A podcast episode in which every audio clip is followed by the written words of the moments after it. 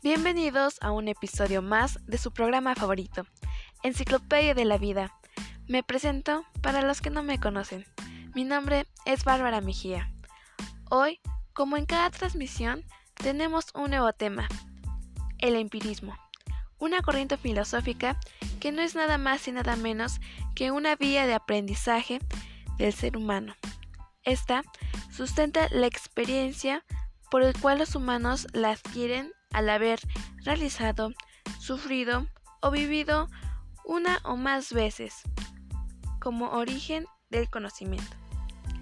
Este es subjetivo y se basa en la percepción de la realidad.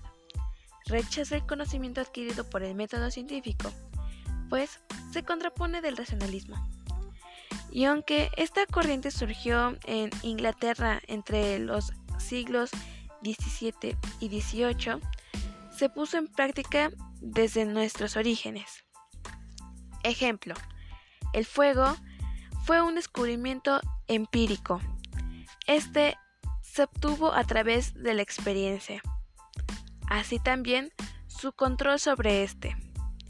Y antes de que el método científico llegase a nuestras vidas, prácticamente todo se sabía por medio de experiencias. Los primeros agricultores de la historia sabían en qué meses cosechar para que la lluvia estuviese presente durante el crecimiento de sus productos, porque también sabían que cada fruto necesitaba agua para que éste se desarrollara. Y existe una infinidad de conocimientos empíricos.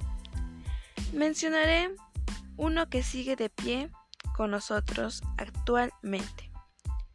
Desde pequeños hemos escuchado la frase de apaga la luz para que se duerma. Y sin saber por qué, se tiene que apagar la luz, pues para descansar. Nos dábamos cuenta de que realmente nuestro sueño llega más rápido cuando no hay presencia de luz.